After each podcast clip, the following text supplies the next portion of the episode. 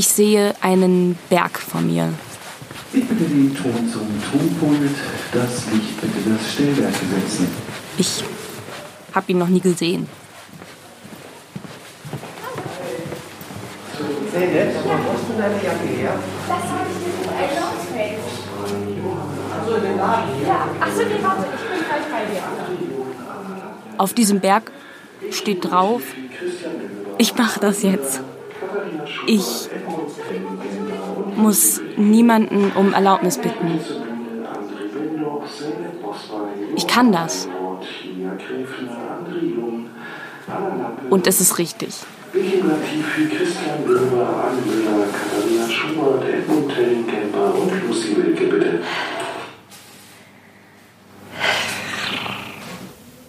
Ich fange an, diesen Berg zu erklimmen. Es ist so ein persönlicher Mount Everest. Und da sind aber auch andere Leute, die diesen Berg mit mir erklimmen. Also ich bin überhaupt gar nicht allein.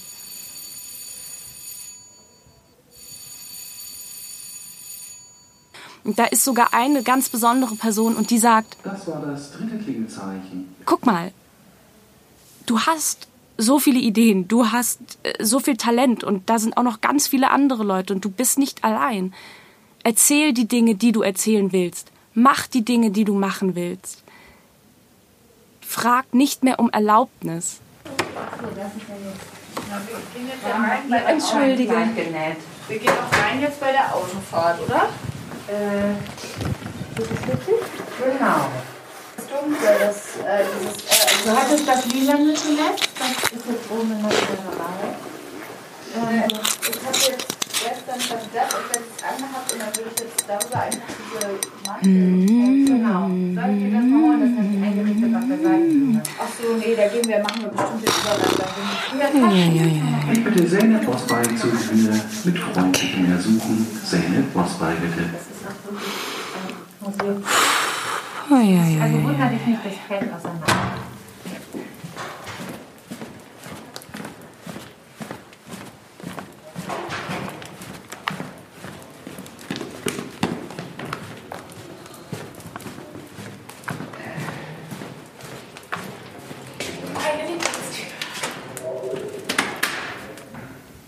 Und wir beginnen mit der Aber ohne Maske.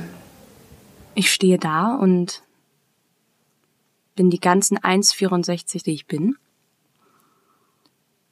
Ich bin ganz leicht und die Leute kennen mich und ich kenne sie und ich muss sie aber gar nicht sehen, weil die Scheinwerfer ganz hell sind, aber ich merke, sie sind da.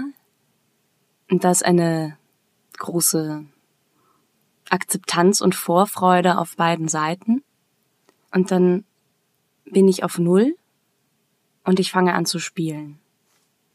Ich spiele ganz viele Brüche und ich darf so schnell sprechen, wie ich möchte. Und ich darf ganz weit weg von mir sein.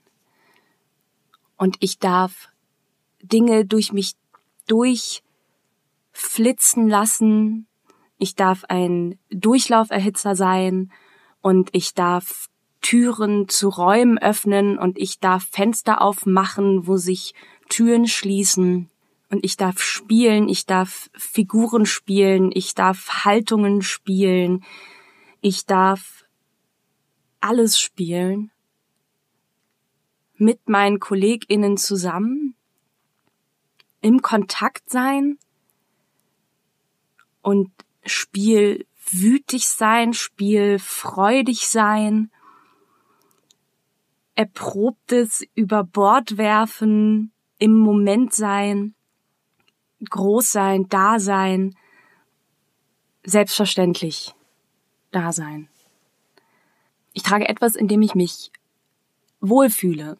Ich trage etwas, was meiner Rolle entspricht. Ich trage etwas, was mir hilft, mich zu verwandeln, ohne mich zu verändern. Ich trage etwas Schmeichelndes, etwas, wo ich auf den Fotos danach denke, ah, das sieht gut aus. So sehe ich mich auch.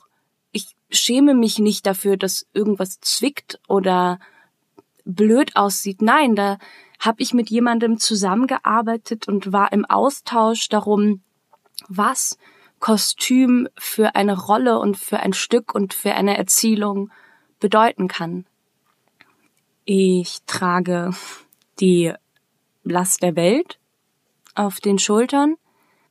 Ich trage Zorn in mir. Ich habe mir viele hohe Beträge angezogen und ganz viele Schichten von Emotionen. Ich trage das Innere nach außen und das Äußere nach innen und trage eine Maske und die nehme ich manchmal ab und setze sie manchmal auf. Und am liebsten würde ich mal einen ganz tollen Anzug tragen. Ich will den Überschuss an Angst ablegen. Eine unproduktive Angst. Denn Angst an sich ist kein schlechtes Gefühl. Die würde ich gerne ablegen. Die Angst vor dem Nein, die Angst davor, nicht akzeptiert zu werden. Ich würde gerne den Neid und den Konkurrenzkampf der einem manchmal so suggeriert wird, abstreifen, diese zum Kampf gewinkelten Ellenbogen runternehmen und das gerne auch in den anderen sehen. Ich würde gerne abstreifen und das nicht falsch verstehen, weil ich definiere mich, bezeichne mich als Frau und doch würde ich manchmal gerne in die Garderobe gehen und meine Weiblichkeit abstreifen, meine Jugendlichkeit abstreifen, in 30 Jahren vielleicht mein Ältersein abstreifen, um im besten Sinne eine Projektionsfläche bieten zu können, unabhängig von den Kategorien, in denen manchmal Menschen denken, um spielen zu dürfen und da vielleicht Erfahrungen zu sammeln, die meinem Körper, so wie sie sind, nicht zugetraut werden. Ich träume viel und ich träume gerne und wenn es mir gut geht, dann bastle und baue ich ganze Traumschlösser. Und dann hört die Fantasie gar nicht auf. Und es ist ganz viel und es brodelt und flimmert. Und wenn es mir nicht gut geht, dann träume ich nicht. Ich will den Traum in einer Utopie sehen. Und deswegen will ich das Spiel im Theater auch so utopisch wie möglich anlegen, nach der Utopie suchen, die einem die Realität manchmal verweigert und in diesem Raum der Utopie Regeln außer Kraft setzen und neue Bilder erschaffen, von denen man sonst eigentlich nur träumt. Ich bin acht Jahre alt und ich sitze in der Schulaula im Musikunterricht bei Frau Jakobs. Und Frau Jakobs sagt, wir haben heute die Bühne der Schulaula. Ihr dürft machen, was ihr wollt.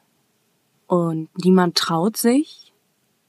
Ich bin ein sehr schüchternes Kind und denke mir aber, das da vorne ruft mich gerade. Und warum traue ich mich eigentlich nicht? Vielleicht kann ich ja was Neues etablieren, eine neue Seite von mir. Und dann stehe ich auf, ganz langsam, und gehe dann die Treppen hoch auf diese Schulaula-Bühne und da steht ein Mikrofon. Und dann sage ich zu Frau Jakobs, Frau Jakobs, kennen Sie das Lied 1, 2, 3, Freunde sind wir zwei? um mich auf dem Klavier zu begleiten. Und Frau Jakobs sagt, nein, aber du kannst das doch ohne Klavier singen, a cappella. Und dann stehe ich da und sehe meinen KlassenkameradInnen in die Augen und fange an zu singen. Eins, zwei, drei, Freunde sind wir zwei. Und da weiß ich, ja, das mache ich jetzt. Und 20 Jahre später mache ich es immer noch. Ich laufe in meine Garderobe. Fünf Minuten später, und zwar eine halbe Stunde vor der Vorstellung, klopft meine Kollegin A an die Tür und sagt, Kollege B ist nicht da. und ich sage, fuck, Kollege B ist nicht da. Und sie sagt, was machen wir denn jetzt? Und ich sag, naja, Kollege B und ich spielen im Prinzip die gleiche Rolle. Ich schaue mir seinen Text an und ich mache das. Kollegin A sagt, du bist sehr entspannt, okay. Diese Ansage schlängelt sich durchs Haus und die Vorstellung wird gespielt und ich, ich darf jetzt. Ich bin jetzt schon eine Zeit an diesem Haus und ich darf jetzt mal machen. Und dann gehe ich auf die Bühne und ich fange an zu spielen und der Saal ist voll und ich spiele und es ist so sehr im Moment und ich kann überhaupt nicht nachdenken und ich kann mich aber so verlassen. Das ist total super. Da ist dieses Funkeln, da ist dieses Selbstbewusstsein, da ist dieses Zurückerinnern, warum ich diesen Beruf machen will, da ist gezwungenermaßen ein Vertrauen von Abteilungen plötzlich in mich gesetzt, weil ich gesagt habe, ich mach das. Nein, die Vorstellung muss nicht ausfallen. Dafür bin ich da und das ist das pure Glück. Und dazu kommen noch Menschen auf mich zu nach dieser Vorstellung und sagen, das war super. Und ich denk mir, ja, wenn ihr mich lasst, dann kann ich das auch sein. Das ist ein wahnsinnig befreiender Moment. Nicht die Komplimente, nicht die Wertschätzung, natürlich die auch, aber zu zeigen, ich bin da und ich kann und ich will. Und wenn ich darf, dann macht mich das glücklich. Ich will mit meinen KollegInnen spielen und ich will ihnen wieder begegnen und neu begegnen und ich will alle anfassen dürfen und ich will, dass sie mich anfassen dürfen und ich will mir den Kopf zermartern und ich will von ihnen lernen und ich will, dass sie von mir lernen und ich will alles mit ihnen spielen. Ich will Stückentwicklung mit ihnen spielen und ich will unbedingt wieder Kleist spielen und ich will Schiller spielen und ich will mit Menschen arbeiten, die einen Migrationshintergrund haben und keinen haben. Und ich will mit Menschen arbeiten, die seit 40 Jahren in diesem Beruf sind und binären, non-binären. Ich will mit Frauen arbeiten und mit Männern und mit allem dazwischen und Leute, die mich verunsichern und Leute, die mir Sicherheit geben und ich will den Leuten in die Augen gucken auf der Bühne und wir müssen keine große Familie sein, weil das ist Quatsch, aber wir müssen uns vertrauen und miteinander spielen wollen. Darauf habe ich Lust. Ich befinde mich immer wieder in Momenten, in denen mir suggeriert wird, dass meine Geduld und meine Empathiefähigkeit und meine Sensibilität und meine Nettigkeit in diesem Beruf schwierige Qualitäten sind, sondern eher hinderlich. Ich will nicht mit Leuten zusammenarbeiten, die das so sehen. Und ich würde mich freuen, auf Menschen zu treffen, die das zu schätzen wissen. Das wünsche ich mir doch tatsächlich, dass man sagt, hey, da ist ein Mensch, der geht sehr emotional an die Dinge ran. Das kann auch ein Handwerk sein. Und dieses Handwerk was sie zudem als äh, Theorie auch noch gut kann, lässt sich gut verbinden für diesen Beruf. Die Kunst muss nicht aus Leid geboren werden. Es muss uns nicht allen Scheiße gehen und wir müssen uns nicht die Haare vom Kopf reißen, damit wir gute Kunst machen. Es ist schön, sich auf die Arbeit zu freuen und das ist ja auch Lebenszeit. Wir verbringen mit dem Publikum, wir hier in diesem Theater verbringen fucking Lebenszeit zusammen dann lasst uns die doch nutzen und schön miteinander machen und eine gute Zeit miteinander zu haben und das zu wollen, ist eine super Qualität an mir. Ich verstehe überhaupt nicht, warum man mir keine zehnseitigen Monologe anbietet, warum man mir die Rolle nicht anbietet, in der ich funkeln darf, mir nicht entgegenkommt in meiner Suche nach den Räumen, die ich mir immer erkämpfen muss. T bis jetzt. Ich stecke mit vielen Ängsten noch sehr in der Vergangenheit und will aber ins Jetzt kommen und vielleicht dann auch mit meiner Sprache. um zu sagen, jetzt ändert sich was und jetzt sind Leute da draußen, die sagen, ja, du musst dir den Raum nehmen, aber wir geben dir auch ein.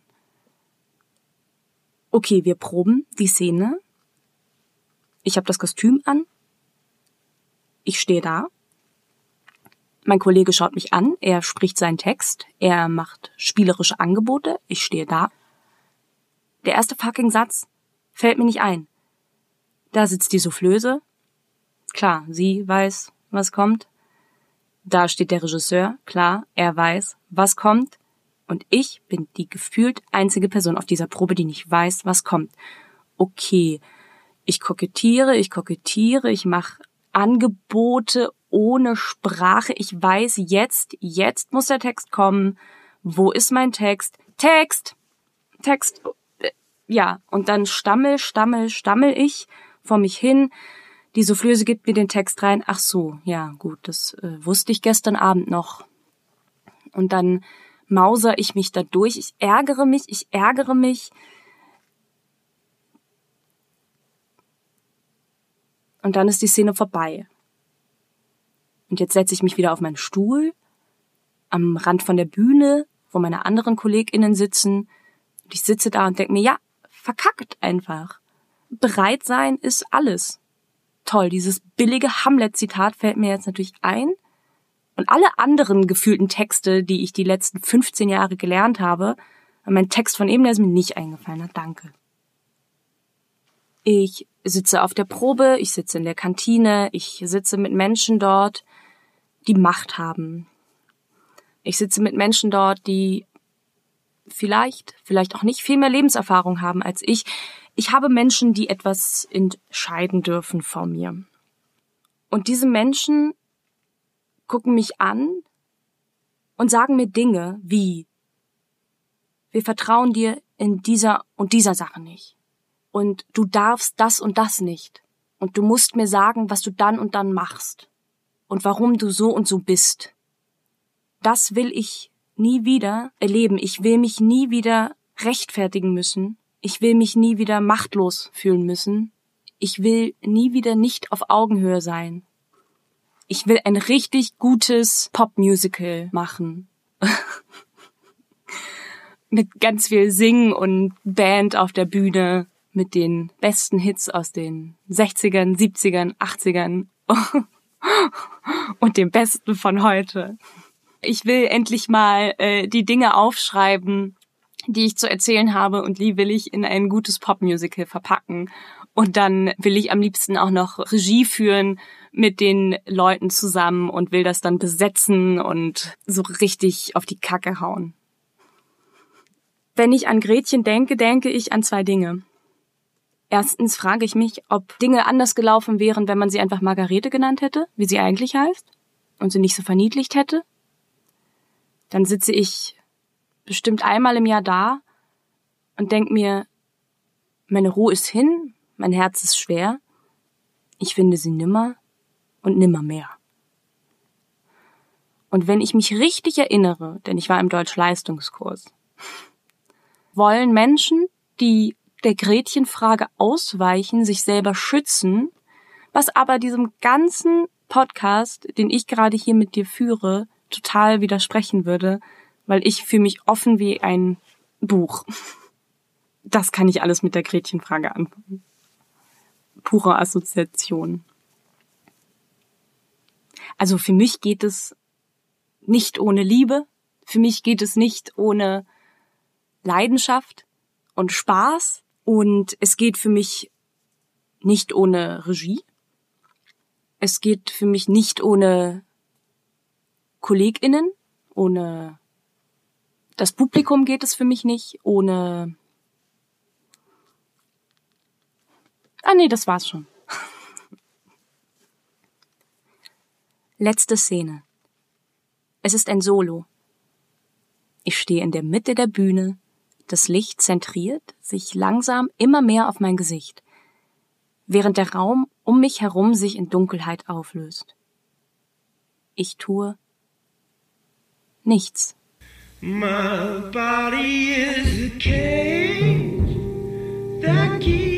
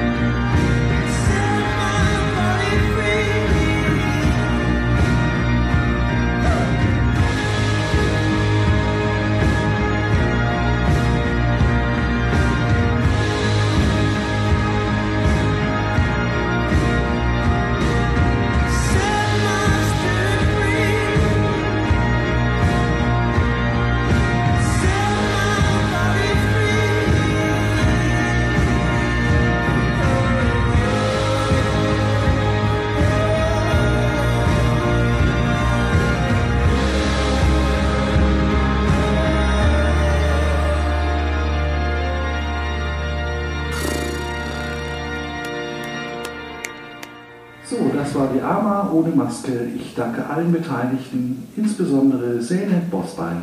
Schön, dass du da bist. Ja, ich glaube, ich gehe nochmal in die Kantine.